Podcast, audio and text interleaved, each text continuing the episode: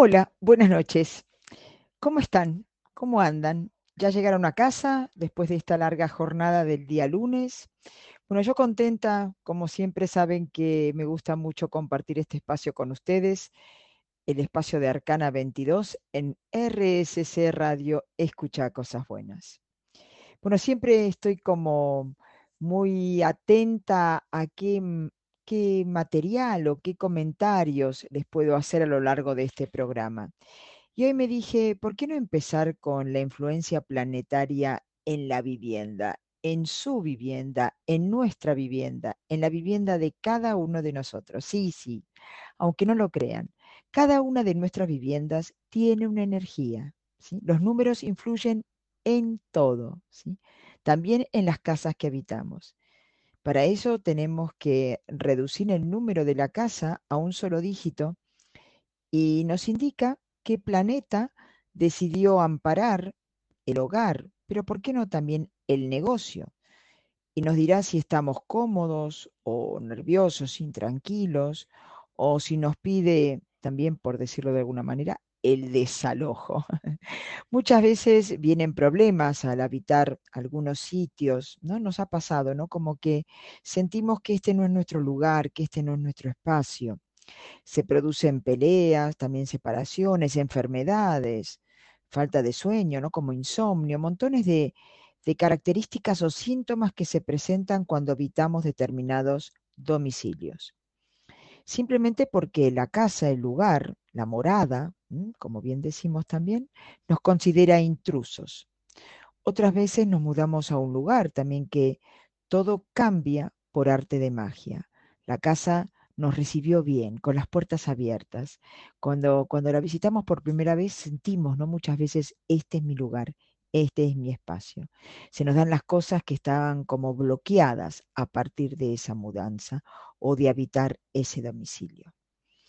Em, según la teoría de Iván Kirov, un gran numerólogo también, tal vez algunos de ustedes lo conozcan, él dice que la energía que, que domina la casa o que le pone el título a la casa, resulta de la cantidad de letras del nombre de la calle, del nombre de la calle siempre según el cartel que figura, más el número del domicilio, más el piso en el caso de ser un departamento y la letra.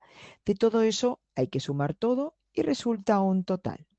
Supongamos ahora bien que tu vivienda te da un total de número 1 por lo tanto, el regente es el sol. Decimos que es una casa de dicha, una casa de honores, una casa con una buena posición económica, donde la estabilidad económica protege la casa. A los habitantes, los que habitan este domicilio, les asusta mucho la pobreza, o sea, la falta, la escasez de materia. Gente de buenos tratos, difícil que la pobreza entre ¿no? tenga una cabida, tenga un lugar, ya que son personas que habitan este domicilio muy trabajadores y perseverantes. Acá vive gente buena y con grandes deseos de hacer el bien. Si tu domicilio, si tu vivienda da un número 2, la luna, no se aburrirán nunca en esta casa, porque va a ser una casa, un domicilio con un constante ir y venir de amigos, conocidos, también paño de lágrimas porque tiene mucho don de escucha, un ambiente cómodo, un ambiente acogedor. Es una casa un tanto, diría, casi austera, ¿no? no con muchos lujos. Gente muy caserita, la juventud se siente muy a gusto. Viven también personas prácticas. Encontramos que los habitantes de esos domicilios están relacionados muchas veces también con las ciencias ocultas. No se vive mucho tiempo en una casa con energía 2. Lo económico no es muy estable, que digamos, la plata puede como evaporarse. En estas casas hay más mujeres que hombres, está claro, ¿no? Por la energía lunar, la energía femenina. Si la sumatoria de la cantidad de letras y el número del domicilio resulta dar un 3, Qué suerte vivir en la casa 3, ¿no? que está protegida por quién? Por el benéfico planeta Júpiter. Por lo general es una vivienda grande, ¿sí? porque Júpiter y el 3 hacen todo a lo grande. Habita gente de risa fuerte, bastante conservadora, optimistas, liberales también. Hay dicha matrimonial, trabajo afortunado, les encanta la buena mesa, los placeres de la vida, el confort, la seguridad. Les gusta mucho divertirse también en ese, en ese tipo de casas. Si la vivienda dio un total de número 4, presenta un cambio en el humor. Al entrar en una casa 4 es, eh, si eras pacífico, ¿no? una persona diplomática, pacífica, puede que de repente te hagas revolucionario, contestador, ¿no? Acá la casa te trae y te atrae no te trae, sino que te atrae y de alguna forma también te echa, como que te rechaza. Siempre requiere, son domicilios que requieren de grandes arreglos. Es una casa que podemos decir que también envejece a los habitantes, los transforma. La familia nunca estará muy unida. Es una casa que hace que los habitantes, habitantes estén muy nerviosos, ¿sí? Eh, y también acepta con gusto gente grande, y con ideas un poco anticuadas. La vivienda número 5, que es Mercurio, tiene que ver con ocupaciones vinculadas con la cultura, tal vez eh, habiten escritores, periodistas, vivan en estos domicilios, o gente que tenga que ver con el comercio, ¿no? En general, la compra-venta. Vive gente que les gusta viajar y no les gusta tener ningún tipo de trabas con respecto a la movilidad. Es una casa sólida, una casa estable y parece mantenerse siempre bien. Hay armonía en sentimientos y pensamientos. Siempre hay gran actividad en ella, ¿no? Como que nunca hay tranquilidad, siempre pasa algo, siempre está en movimiento. La familia está afectada mucho por los cambios, ¿no? Los cuales también son constantes. Es una casa que no acepta, bajo ningún punto de vista, la rutina un clima moderno, un clima armonioso también. Nos lo da este tipo de viviendas. La vivienda número 6 es la Venus, el 6, ¿no? El regente es la Venus, por lo tanto, tiene que estar ligada con qué? Con la belleza. Es un hogar lleno de armonía, de unión. La gente, la gente que habita este domicilio es gente simpática, y gente discreta, también son buenos consejeros, muy responsables, pacientes.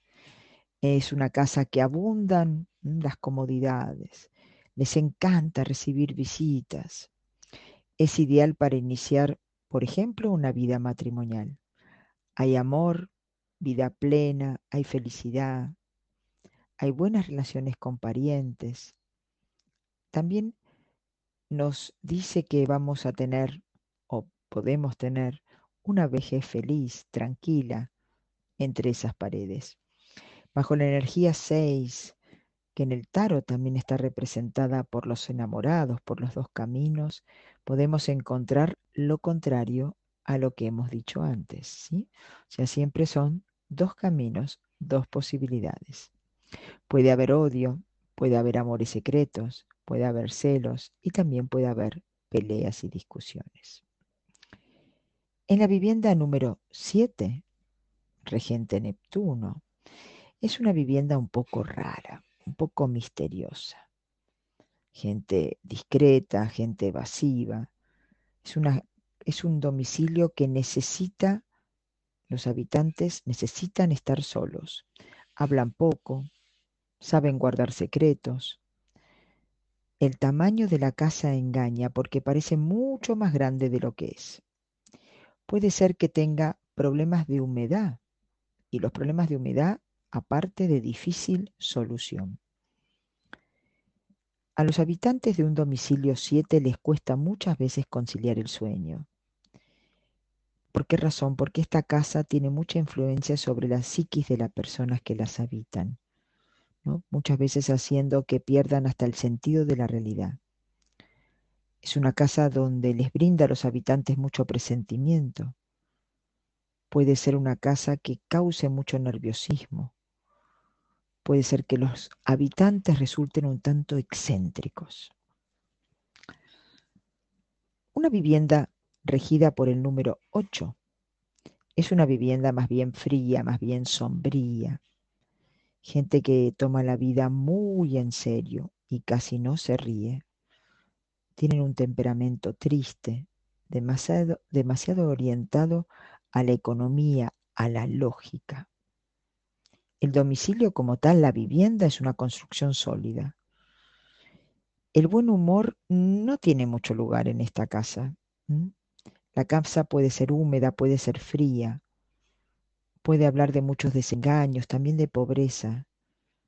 Es una casa que también envejece a sus residentes, como si fuera una máquina del tiempo. En lo económico nos presenta una ascensión lenta, pero sostenida, lenta, pero segura. Puede que esta casa también haya sido heredada y por último, nos quedan las viviendas nueve, una vivienda regida por el planeta Marte, ¿no? que habita gente rebelde, gente apasionada, que aman el poder, que aman la vida nocturna. No les importa mucho el lujo. La distribución de la casa puede ser que presente como muchos pasillos, como muchas particiones, muchas divisiones. La habitan personas francas, personas abiertas, con mucho coraje, con mucha iniciativa.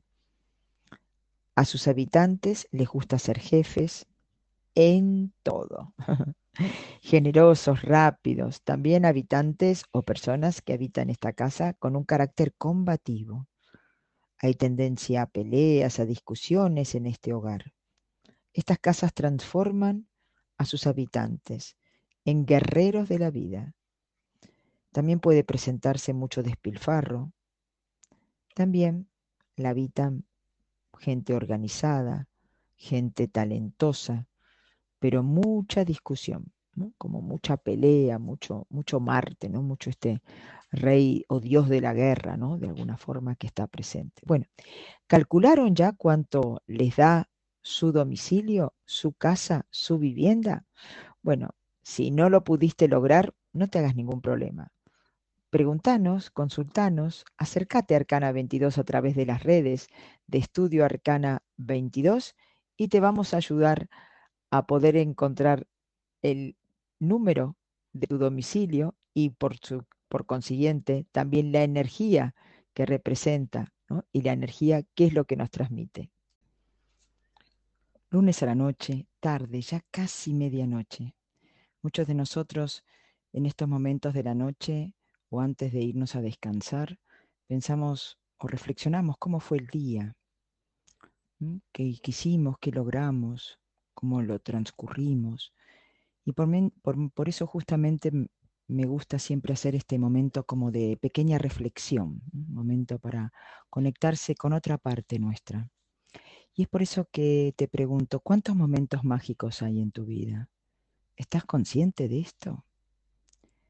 Los eventos verdaderamente importantes, dignos de atención en nuestras vidas, son generalmente los menos trascendentales y a la vez los más maravillosos.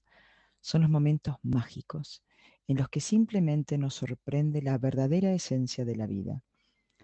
Aunque nuestra percepción sobre ciertos instantes mágicos puede encontrarse de algún modo bloqueada debido a las preocupaciones cotidianas, ¿no? del día a día, de lo mundano, te aseguro que cada día viene coloreado por estos momentos de magia, que son imperceptibles.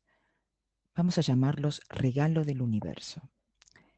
Para experimentarlos plenamente, solo necesitamos abrirnos desde el corazón y expandir nuestra percepción ante la existencia de lo sublime. Sí. La mayoría de nosotros mm, somos expertos en observar solamente el panorama general de la vida. Vivimos atrapados en el ritmo loco, caótico, frenético de la vida moderna, lo que hace que nos sintamos obligados a separar inmediatamente lo que es importante de lo que no es importante, lo cual automáticamente rubricamos y pasamos a poco práctico. La evaluación del momento presente es una tarea nada fácil de hacer cuando estamos sumergidos en esta rutina diaria. Todo lo relacionado con el éxito parece significativo y todo lo demás parece comparativamente trivial. Pero lo que es más valioso en esta vida no puede ser medido en la riqueza o el poder.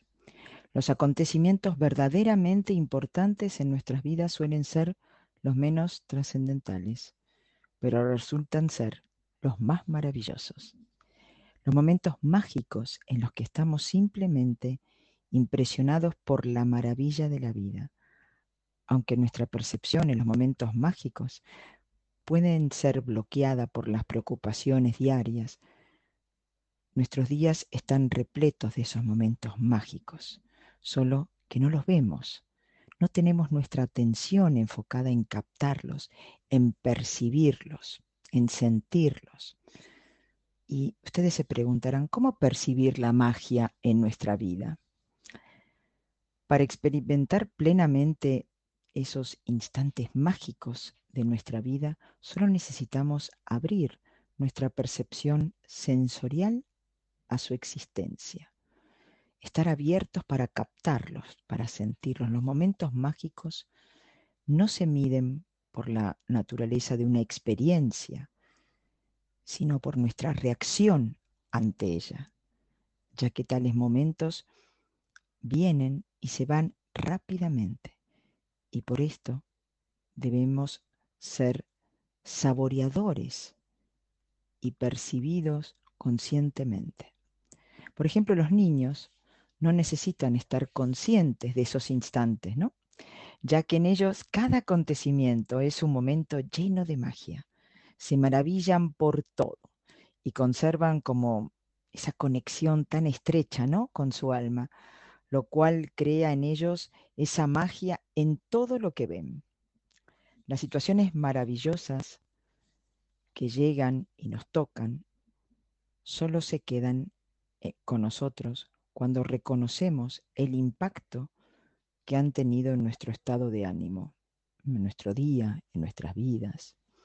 En tales casos podemos encontrar que de repente estamos felizmente conscientes de que hemos evolucionado o que las personas que nos rodean han cambiado de manera positiva.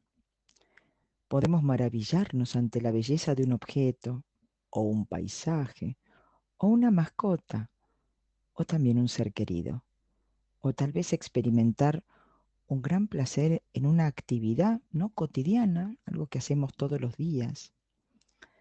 También podemos presenciar incidentes cosas que vemos, ¿no? Delante nuestro ocurren con mucha bondad, con mucha compasión, ¿no? Que no nos involucran directamente, pero tocan nuestros corazones de una forma muy intensa. La naturaleza es una fuente constante de momentos mágicos y cuando apreciamos tales acontecimientos nos condicionamos a tomar nota de esto, de esto que ocurre, y agradecemos también el valor que añade y que suma a nuestras vidas. Ahora, me permito una pequeña sugerencia,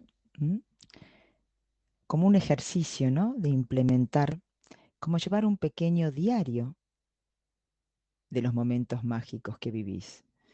Es una forma también de aumentar la conciencia de los momentos mágicos en nuestra vida es registrar todos esos acontecimientos maravillosos en un pequeño diario que vamos a tener ¿no? solamente para anotar estos acontecimientos. Como estos momentos son personales, tu diario va a recopilar estas pequeñas alegrías y también, ¿por qué no?, estas pequeñas o grandes revelaciones. Puede que empieces a notar que hay más magia en tu vida de la que alguna vez imaginaste. Al esforzarte por aprovechar al máximo cada uno de estos momentos mágicos, te concedes el permiso para experimentar nuevos niveles de alegría, de sorpresa, de ternura, de realización personal también, por supuesto. Las puertas comienzan a abrirse de par en par. Mientras más momentos mágicos percibas y agradezcas, más bendiciones tendrás en tu día, a día también. Verás que la magia va a lograr invadir cada aspecto de tu día a día y tu vida ya no será la misma. Es por eso que te invito a conectarte con tu despertar de conciencia para comenzar a ver la magia en tu vida. ¿Cuántos momentos de magia viviste el día de hoy? Los otros días durante una clase, y como saben que me gusta el tema de los ángeles, me hicieron una pregunta que me pareció muy interesante esto. ¿Cómo sabemos que los ángeles están cerca? Eh, y por eso busqué una literatura que tenía en mente que había visto en uno de los libros de Dorin Virtue. La encontré y bueno, y la quiero compartir, me gustaría mucho compartirla hoy con ustedes. Y dice lo siguiente, sabemos que los ángeles están cerca cuando siente su presencia, quizás sienta un ligero y cálido roce en su rostro, hombros, manos o brazos. Puede sentir su abrazo o el roce de un ala en su piel. Cuando los ángeles entran en una habitación, se siente un cambio en la presencia del aire. Además, la temperatura de la habitación puede cambiar o pueden percibir un hábito de una hermosa fragancia que apenas es posible identificar. Se siente como una condensación palpable, como si una nube deliciosa entrara a raudales para escudarlo del calor. Cuando los ángeles lo abrazan, usted siente una profunda calidez en su pecho y su corazón se expande con un amor que no es de este mundo. Los puede ver, las tarjetas de presentación de los ángeles son visibles. Una chispa de luz blanca, azul o verde que se percibe con el rabillo del ojo señala que un ángel está cerca. Una sombra brillante que se mueve tan rápidamente que uno se pregunta si es su imaginación o es otra señal. Y los hermosos ángeles que observa en una habitación oscura o detrás de un ser querido o de un maestro confirman que la visita es del reino angélico. Escucha su presencia, un susurro amoroso en sus oídos que le implora mejorar su vida, o una advertencia inconfundible, cuidado, una voz en su cabeza que le aconseja que tenga grandes aspiraciones y dulces melodías que aparecen venir de la nada. Estos son los sonidos de los ángeles. Reconoce su presencia. Cuando tiene una idea dramática que transforma su vida, un ángel le ha entregado un mensaje de parte de Dios y lo ha depositado en su corazón. Cuando sabe, sin lugar a dudas, que los ángeles están cerca de usted, confíe en que así es. Experimenta su presencia cuando los ángeles evitan una posible tragedia o cuando se le abre una puerta por coincidencia, en el momento justo usted sabe que ellos lo están ayudando tras bambalinas. Cuando camina por la naturaleza y se siente libre y lleno de gozo, puede estar seguro de que los ángeles están caminando a su lado. Hablando de ángeles, le pregunté o consulté, mejor dicho, al oráculo cuál es la energía o cuál es el mensaje que nos envía. El mensaje se llama soltar. Dice, trabaja con el arcángel Miguel para que te ayude a eliminar todo lo que ya no te sirve. El arcángel Miguel te envía esta carta para hablar de tu propósito en la vida. Probablemente ya sabes en qué consiste pero no te atreves a llevarlo a la práctica. O tal vez estás bloqueado o no conseguís comprender cuál es tu misión. Tu yo superior está completamente convencido de tu misión divina y está listo para avanzar en esa dirección. Además está conectado con el flujo universal del que recibes apoyo. Para alcanzar tu estado natural, Miguel te ayudará a eliminar cualquier obstáculo que se interponga entre ti y tu cometido. Nos da también una sugerencia, los pasos que podés seguir. Dice que, o te propone hacer lo siguiente. Prepara lápiz y papel, inspira profundamente y relaja tus músculos. En la parte superior de la hoja escribe, Arcángel Miguel, ¿qué necesito liberar para encaminar mi misión hacia la dirección adecuada? Y ahora, escribe todo aquello que se te ocurra. Puedes expresar tus sentimientos, hablar de tus deseos. Es probable que sientas como que el lápiz escribe solo. Es algo normal cuando conectas con la energía de Miguel. Escribí todo lo que te venga a la mente, aun cuando no entiendas muy bien el significado. Después, toma la hoja y a modo de ritual o de ceremonia, destruyelo, quemándolo, por ejemplo, o sumergiéndolo en agua, o también muchos prefieren enterrarlo. Y mientras hagas esto, decir lo siguiente. Elimino ahora todo aquello que no me sirva para potenciar mi yo superior. Qué lindo, ¿no? El mensaje de soltar, esto que a veces nos cuesta tanto, ¿no? Y el arcángel Miguel con su gran poder también, que lo invocamos normalmente los días domingo, ¿no? Siempre prendiéndole una velita azul, de color azul. Y entonces él también nos protege y nos ayuda.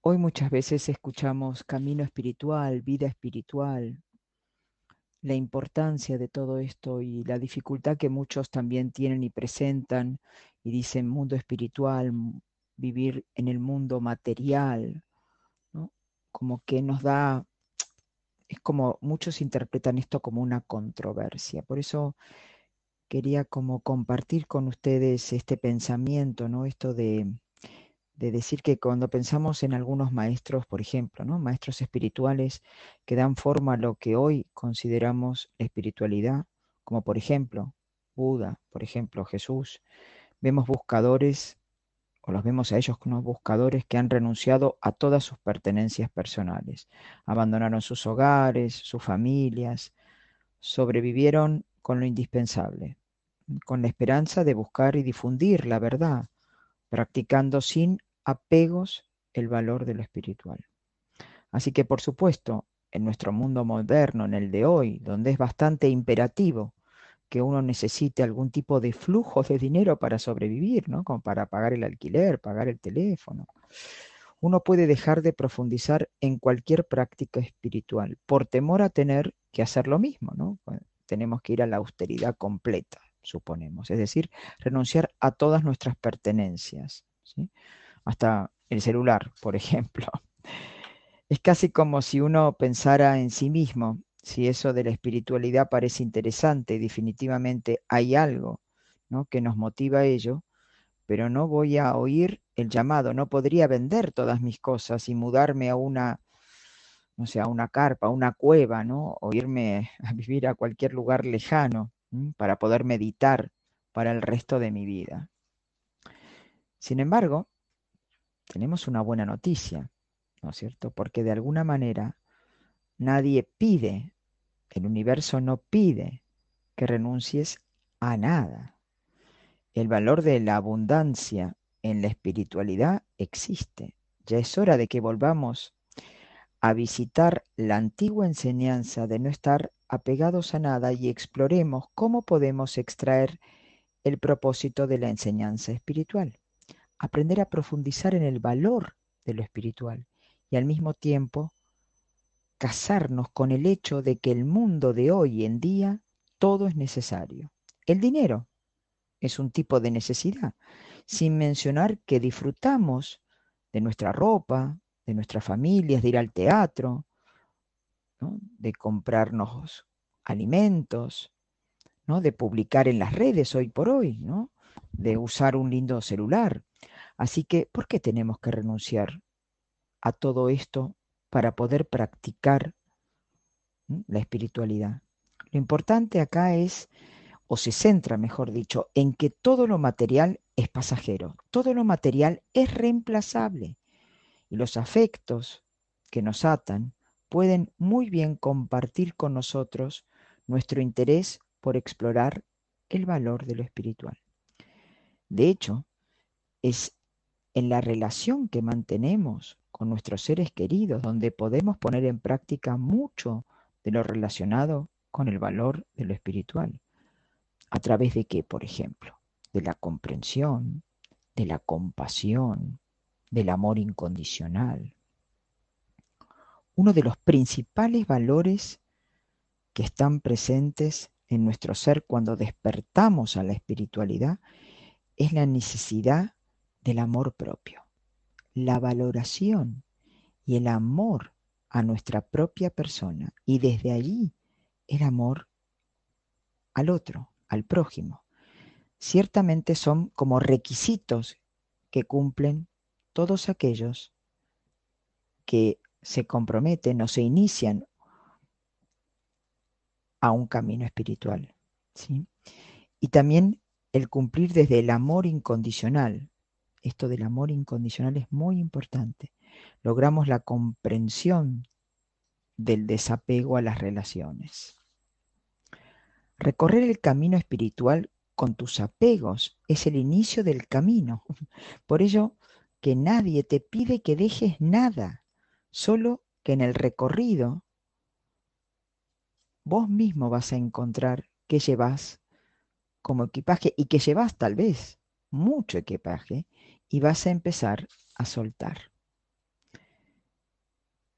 Te inicias cargado de apego a todas tus pertenencias, emociones, sentimientos, relaciones. Y en la medida que vayas transitando este camino, que vayas caminando y también evolucionando, en esa misma medida vas a comenzar a darte cuenta del peso innecesario que llevas con vos. Nadie te pide que sueltes nada. El valor a lo espiritual te enseña tu propia enseñanza y te das cuenta y tu equipaje comienza a perder peso. Comenzás a vaciar tu equipaje porque comprendes el verdadero significado de la libertad porque comprendes lo inmenso de tu capacidad para saciar o satisfacer todas tus necesidades día a día,